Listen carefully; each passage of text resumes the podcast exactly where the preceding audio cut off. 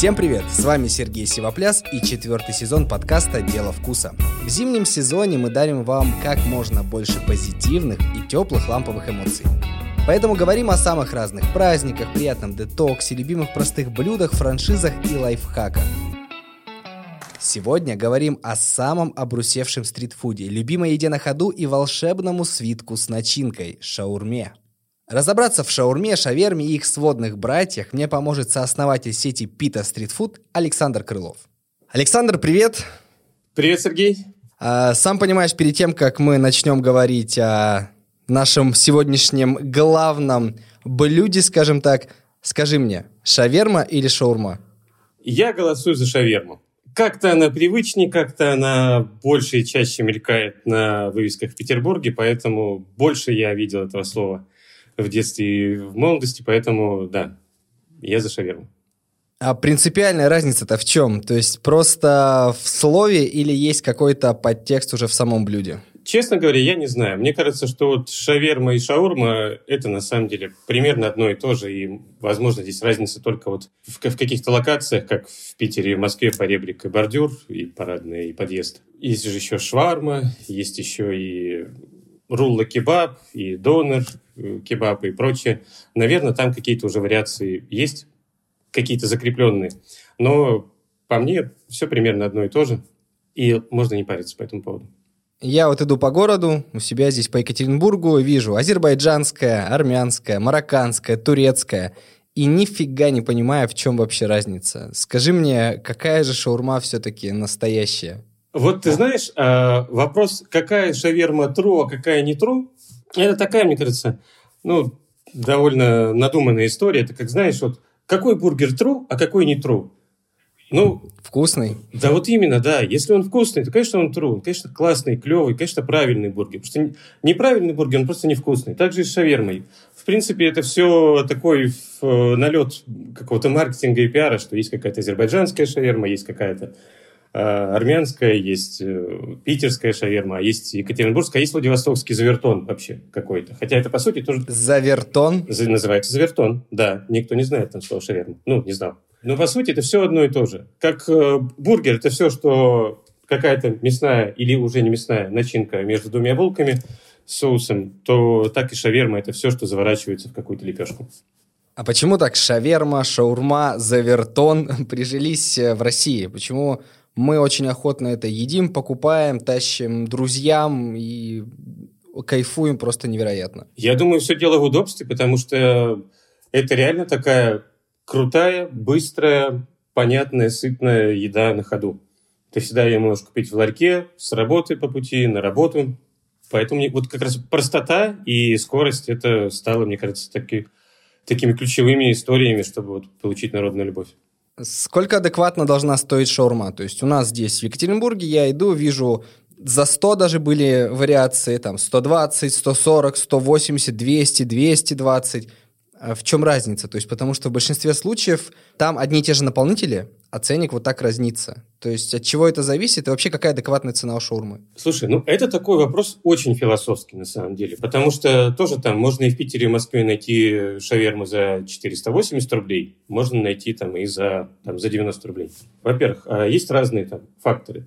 Первое – это ингредиенты. Действительно, сколько мяса туда положено сколько, какой дорогой лаваш там, или лепешка, или тортилья, какие дополнительные ингредиенты, там, из чего состоит соус, какие овощи кладутся туда. Можно положить белокочанную капусту, можно положить салат айсберг, и это будет совершенно разная себестоимость. Но также влияет и граммовка блюда, вес.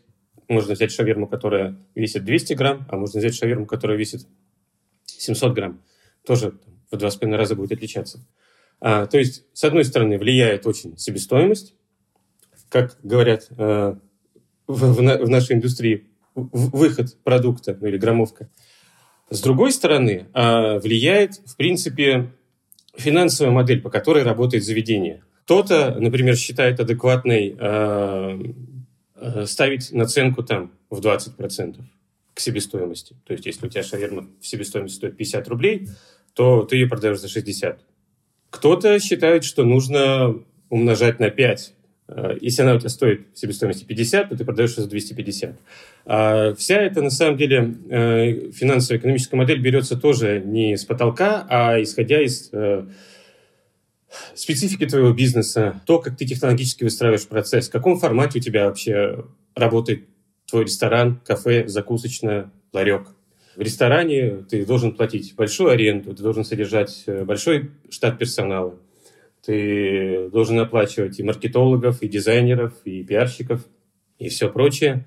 А в ларьке ты можешь себе позволить, э, например, только одного человека в смену, и который будет тебе и поваром, и кассиром, и, может быть, уборщиком зала, если он есть. И, соответственно, разная экономика, поэтому наценки тоже разные. И, как правило, они всегда ну, взяты не с потолка, а обоснов... логически обоснованные, экономически. Ты чуть сказал о весе шаурмы, что она может быть там 200 грамм, может быть там 300 с чем-то. Есть ли какой-то золотой стандарт, вот знаешь, такой эталон, ну, к которому примерно стремятся усредненные там ларьки или заведения, где есть шаурма?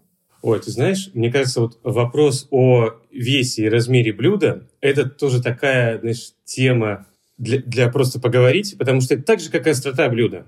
А для каждого человека острота блюда, она очень по-разному ощущается. Кто-то может есть очень острые блюда и говорить, да, вообще нормально, как бы я бы еще и чили бы добавил, и где тут ваш этот супер-мега-острый соус, дайте мне его.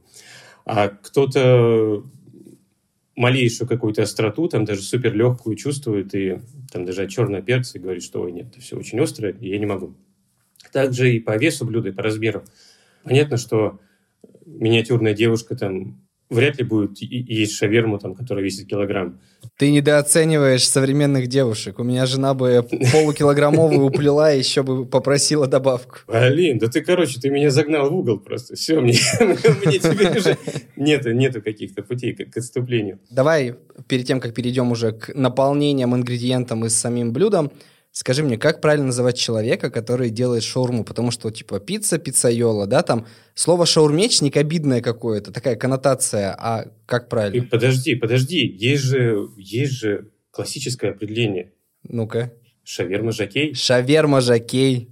Жакей, да. Это почему? Потому что крутишь как диджей диск жакей, шаверма жакей. Ну, ты крутишь, у тебя этот э, меч,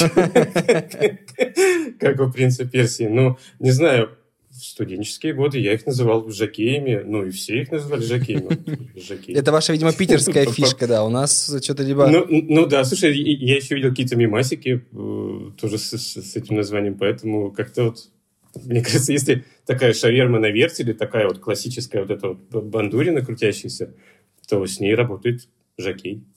Давай поговорим уже про саму шаурму, хотя есть захотелось. А, лаваш. Э, я сталкиваюсь с тем, когда там заказываю шаурму где-то беру, бывает тонкая, вот как бумажка, папирус, она рвется просто от прикосновения. Это еще называется пшеничный ролл, насколько я знаю. Бывает э, более плотная и лучше естся, и лучше запекается, хрустит после гриля.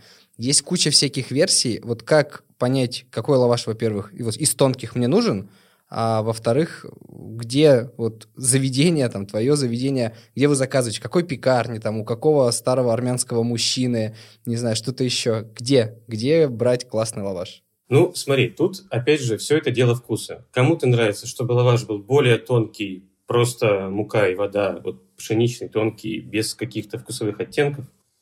Есть виды шавермы, которые, в принципе, кладутся в такой карман из хлеба, довольно, довольно пышного. И я это тоже называю шавермой, потому что...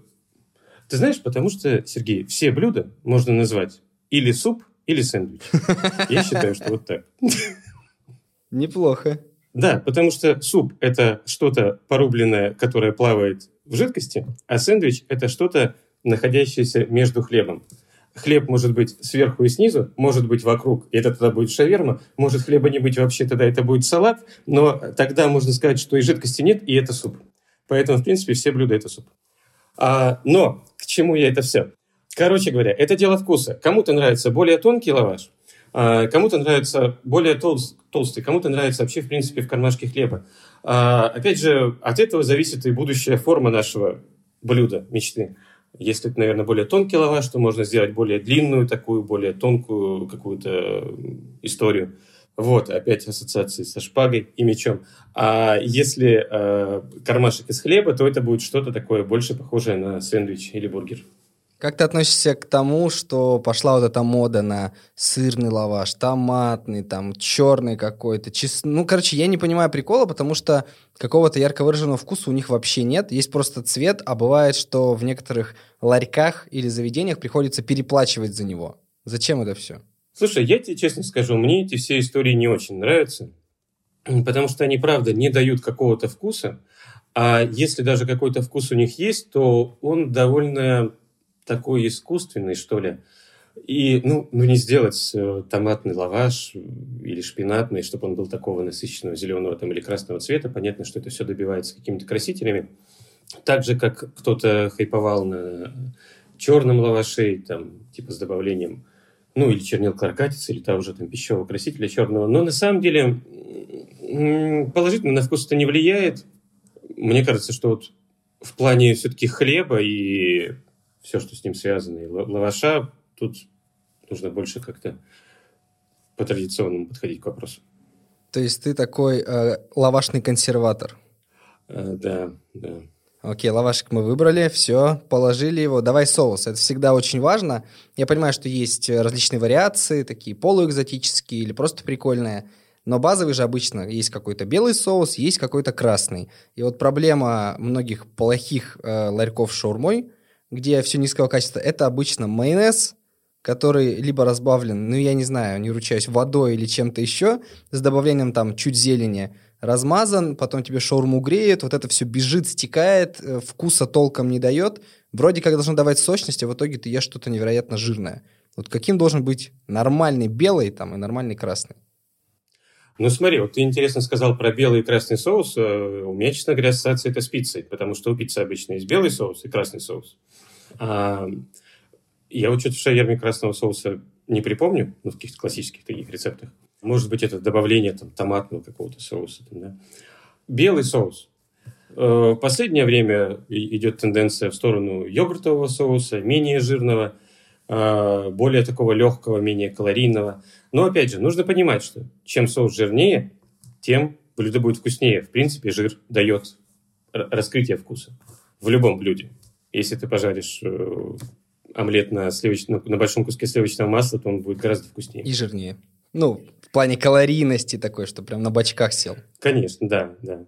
В общем, опять же, понятно, что в ларьках, в, в этих вот э, будоражащих душу ностальгических воспоминаниях это всегда майонезный, чесночный, с солеными огурчиками, добавлением, какой-то э, кропчиком, такой вот соус.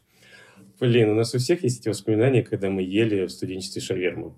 Потому что, ну, да, может быть, она была не, не в супер каком-то элитном месте, а в ларьке у метро, но... По рукам бежала, и потом еще куртка могла пахнуть неделю этим. Е- естественно, и сам ты пахнешь потом еще пару часов. Все вокруг понимают, что ты, вот он был там, да.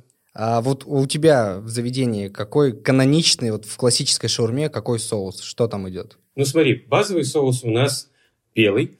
А у нас идет на основе сметаны с небольшим добавлением майонеза и там уже дальше секретные специи и ингредиенты. То есть, по сути, мы его, мы его хотели сделать более таким легким в сторону вот healthy продукта. Окей, okay, если соусом определились, а, равномерно его нанесли на часть лаваша, овощи, в каком порядке, что выкладывать, зависит ли это, ну, реально ли это важно, или это просто можно накидать там салатика, всего остального сверху и готово? Сергей, с соусом мы чуть не допустили ошибку, потому что нужно равномерно распределять его не по лавашу, а поливать им мясом. А, то есть, короче, вот... Да, в, в этом секрет успеха. Давай отмотаем, друрк, отмотали. А, просто есть заведения, где берут, намазывают лаваш с ложечкой – Сверху кидают э, овощи, потом кладут мясо и закручивают. Есть там, где поливают. И, не, и, сверху, и сверху еще соус, и сверху кидают соус обязательно. То есть двойной. Да, ну, видимо, да, но там чуть-чуть сверху. Вот основной прям ложкой, я помню, размазывают и закручивают. Мне тут наш продюсер Арина кивает, что да, она такое тоже видела. Это значит, это, это разные школы. Это разные школы. Есть кунг-фу, есть карате, просто разные стили, также и у жакеев. Ну, то есть, канонично и типа правильно... Хорошо, не, давай неправильно. А, больше людей, которые делают так, что положили овощи, мясо и сверху соусом залили, так? Да. И так вкуснее, и с твоей стороны правильно. Ну, так получается, соус же у нас соприкасается с мясом, делает его более сочным, поэтому... А, в принципе, большая часть вкуса шаверма, она же идет из мясной начинки, поэтому, да, как раз соус помогает рас раскрыться мясу. Окей, мы это запомнили. Сейчас опять перемотали. Овощи. Есть ли важность э, то, в каком порядке ты их кладешь, или можно просто без разницы насыпать их? Да, в принципе, мне кажется, нет особого, особой разницы. Но по классике. Оно все равно все заворачивает. Оно все равно все заворачивается. Главное, чтобы э, апофеозом всей выкладки было мясо. И в дальнейшем при закручивании оно будет посередине а овощи вокруг. Продолжаем тему мяса. А, есть заведения, ларечки, киосочки, где это электрогриль, такой электровертел, и вот он бесконечно крутится, а есть там, где делают на углях. Оба варианта ок или какой-то из них э, прикольнее вкусней? Слушай, ну, мне кажется, точно, который на углях-то оно будет поинтереснее. Ну, это же запаривание, да. Вот ты как владелец заведения, да, скажи мне, это же запаривание, постоянно там угли подкидывать, что-то греть, следить? Чтобы... Ой, я думаю, технически это очень сложно. За, за всем этим следить, все это организовать, тем более еще все это организовать в соответствии с нормативами, с правильными вытяжками, со всякими пламегасителями и прочей этой историей, и заказом угля еще хорошего какого-то. Поэтому да. Но мне кажется, что если получается так сделать, то, конечно, это круче, когда на углях. Расскажи мне, главную тайну, откуда приезжают эти огромные шпаги с мясом, то есть, э, и что за мясо там, то есть, я, ну, филе или филе с чем-то намешанное, или какие-то еще вариации, ну, это если добросовестный. Э, шаурма жакей, как ты говоришь. А я честно тебе скажу, я не знаю, потому что мы не заказываем такие шпаги с мясом. И у нас шаверма готовится не на вертеле, а вообще, о боже, сейчас будет шок-контент на сковородке. Ну-ка, ну-ка, расскажи, а в чем тогда фишка, ну, насколько это запарено, да, и как вы все это делаете от и до? Мы готовим э, в нашей вариации шавермы. Опять же, кто-то может говорить, что это true или не true. Окей, это просто наш взгляд на шаверму. Мы это говорили там с самого первого дня. А мы вообще вдохновлялись э, поначалу скандинавской кухней, скандинавским дизайном, поэтому у нас самое популярное блюдо – это шаверма э, с курицей, с брусничным соусом и мятой. Мы добавляем как основ, основную базовую начинку, это куриное филе. Мы его маринуем специально несколько часов, а потом жарим на сковородке. Подожди, в чем маринуешь?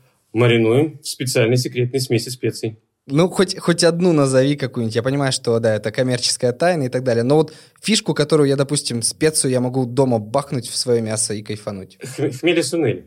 Mm, то есть такой грузинский оттеночек, да? Да, он в сочетании с э, куриной грудкой дает такой очень интересный вкус. А какие специи еще могут подойти? Ну, не из твоей даже формулы секретной, давай так. А в целом, с чем можно поэкспериментировать, поиграть, чтобы разнообразить свою там домашнюю шаурму, или если у меня есть киоск, и я хочу сделать ее вкусной? Точно для цвета всегда подойдет молотый красный перец. Это прикольно, круто, это не дает супер такой э, какой-то овер остроты.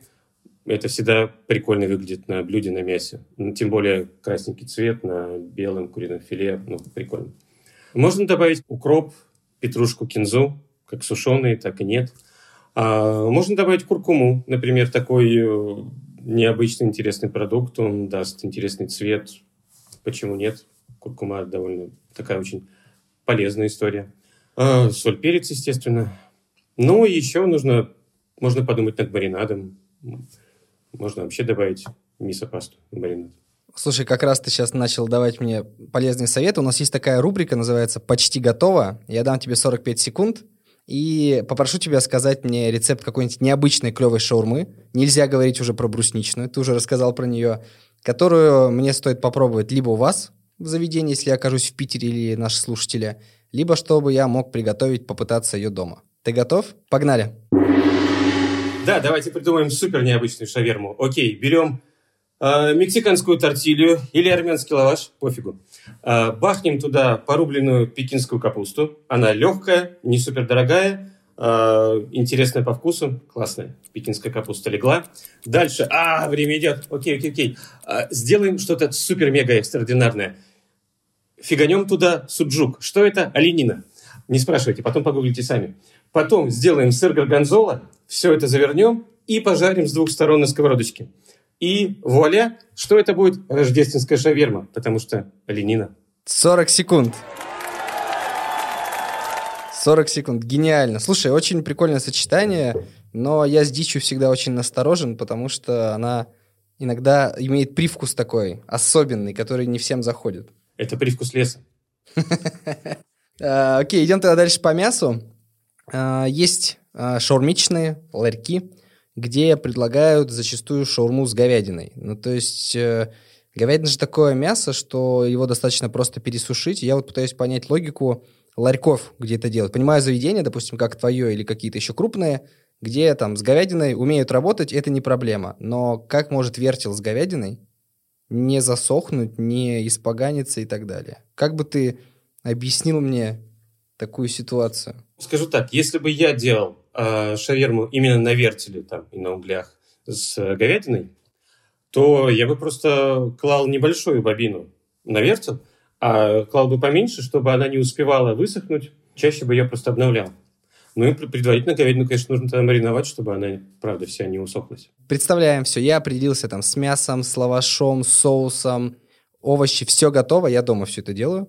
Как мне правильно завернуть, чтобы все это не вывалилось? Есть ли какая-то методика, там, две трети на треть? Да, да, есть, есть важный, очень важный момент. Подзавернуть попку. А попка это с какой стороны? С левой, с правой? Смотри, это с противоположной стороны, где головка. А, вот ты раскладываешь, раскладываешь на лепешке все ингредиенты, и, как правило, ты их раскладываешь перед собой. То есть они как бы параллельно твоим плечам разложены. И, соответственно, заворачивать ты будешь от себя. И то есть или слева, или справа у тебя будет головка. А, соответственно, или справа, или слева попка. Поэтому попку нужно подвернуть предварительно, чтобы в нее начинка упиралась и не вываливалась. И уже потом начать процесс заворачивания. И просто закручиваю в такой туговатый рольчик, что называется. Просто закручиваешь, э, да, максимально туго, как можешь. Сколько минут на гриле, чтобы не передержать, чтобы она не лопнула там? Обращай внимание на состояние лаваша. Если он начинает поджариваться, вот как ты понимаешь, что это уже достаточный для тебя уровень хруста или поджа- поджаристости, тогда заканчивай или переворачивай. Раз уж мы с тобой тут говорим про попки шаурмы и прочий интим, вопрос у меня соответствующий. У меня есть закон, когда я ем шаурму, называется «куснул, подсоси». То есть, чтобы соус не убежал... Совершенно верно. Это, это классический закон поедания шавермы. Его должен знать каждый человек. А есть ли какой-нибудь у тебя еще закон, или, может быть, питерский закон шавермы, когда ты ее ешь, что нужно делать? Два, наверное, закона.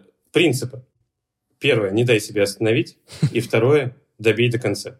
Слушай, оба правила огонь. Я добавлю его к, своим, к своему «Вкуснул подсоси» и сделаю э, такую табличку, выгравирую и повешу дома на стене. можно, можно даже, знаешь как, сделать э, надписи на тыльной стороне ладони около большого пальца, чтобы когда ты ел, ты мог сразу прочитать и не забыть. Ну, слушай, а надписи три, куда третью девать? Ну, типа, не дай себя остановить, доешь до конца, а, а на пальцах можно на левом а, куснул, а на правом подсоси. Да, и если что, правый тоже можно использовать опционально в других ситуациях. Правильно. В шаурму любят добавлять э, картошку фри, всяческие там приколы непонятные. На твой взгляд, какие из них самые вкусные, которые стоит попробовать, потому что я видел на сайте у вас очень много вариаций. Что бы ты еще посоветовал попробовать? Ой, да, мы отрываемся по полной.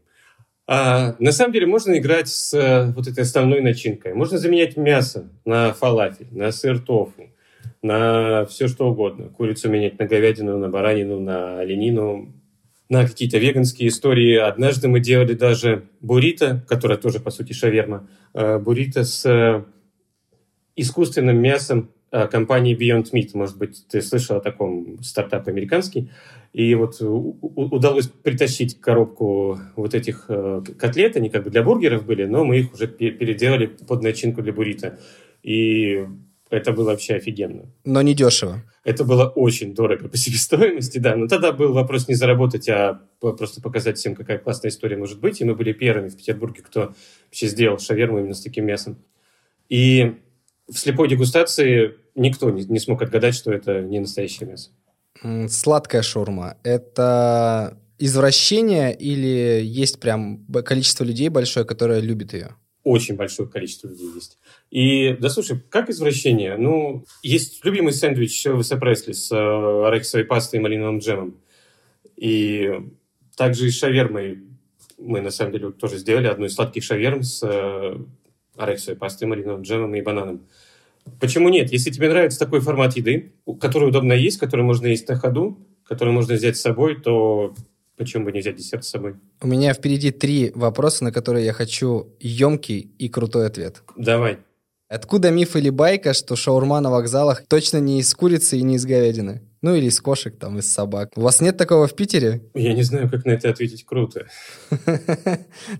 Ответь, как чувствуешь. Ну, я бы сказал, что это какой-то миф, который обижает всю индустрию. Достойно и круто. И чем больше его повторять, тем мы все как-то себя будем закапывать и не уважать. Второй вопрос. Мое любимое в еде – это фудпейринг, когда сочетается напиток и еда. Какой напиток лучше всего сочетается с шаурмой, чтобы я вот кайфанул на 612%? ИПА. А хорошо, безалкогольный? Да кофеечек хороший, наверное. Хороший фильтр кофе. Достойно. Или если лето, то лимонадик какой-нибудь с э, маракуйей или с э, огурцом и базиликом. Да, чтобы он был освежающий и дал тебе заряд свежести. Последний короткий вопрос. Сколько нужно продать шаурм в день, чтобы день задался? Ну, хотя бы две-три сотни. Неплохо. И напоследок, главный совет, который бы ты дал всем фанатам шаурмы, любителям есть, готовить ее, что им делать, как им жить? Не дайте себя остановить. Идите к своей мечте. Разрушайте препятствия. Вы можете все. И помни, куснул, подсоси. Совершенно верно. Саш, спасибо, было очень круто и очень весело. Сегодня мы вместе с Александром Крыловым говорили о шаурме, шаверме, соусах, лавашах, начинках и многом-многом другом. Слушайте наш подкаст на Яндекс Музыке, Кастбоксе, в Apple подкастах и на других платформах, где вы привыкли это делать. Ставьте оценки, пишите комментарии, подписывайтесь и ждите следующий выпуск «Дела вкуса» уже через неделю. Услышимся.